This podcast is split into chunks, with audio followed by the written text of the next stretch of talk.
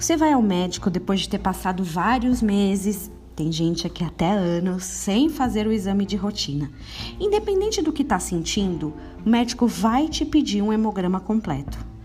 Esse tipo de exame avaliará os glóbulos brancos, os vermelhos, ou no nome difícil, hemácias, leucócitos e também as plaquetas. E tem uma grande eficácia, uma vez que consegue identificar vários tipos de doenças ou disfunções do organismo. Também se faz uma tipagem sanguínea para determinar qual é o seu sangue: A, B, AB ou O. Tem gente que até tenta descobrir qual seria o sangue de Jesus. Alguns chegaram no AB.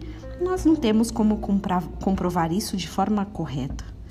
Em 1 Pedro 1, do 18 ao 21, esse discípulo faz um exame sanguíneo em Jesus e ele conseguiu saber sua tipagem e o hemograma completo sabendo que não foi mediante coisas corruptíveis como prata ou ouro que fosse resgatado do vosso fútil procedimento que vossos pais vos legaram, mas pelo precioso sangue, como de cordeiro sem defeito e sem mácula, o sangue de Cristo, conhecido com efeito antes da fundação do mundo, porém manifestado no fim dos tempos por amor de vós, por meio dele tendes fé em Deus o qual ressuscitou dentre os mortos e lhe deu glória, de sorte que a vossa fé e esperança estejam em Deus.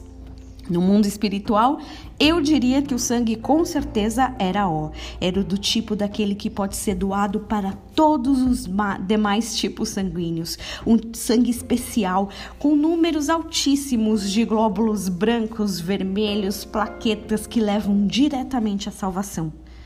Você tem que fazer seus exames de rotina de forma regular, tem que cuidar daquilo que o Senhor te deu, assim como eu.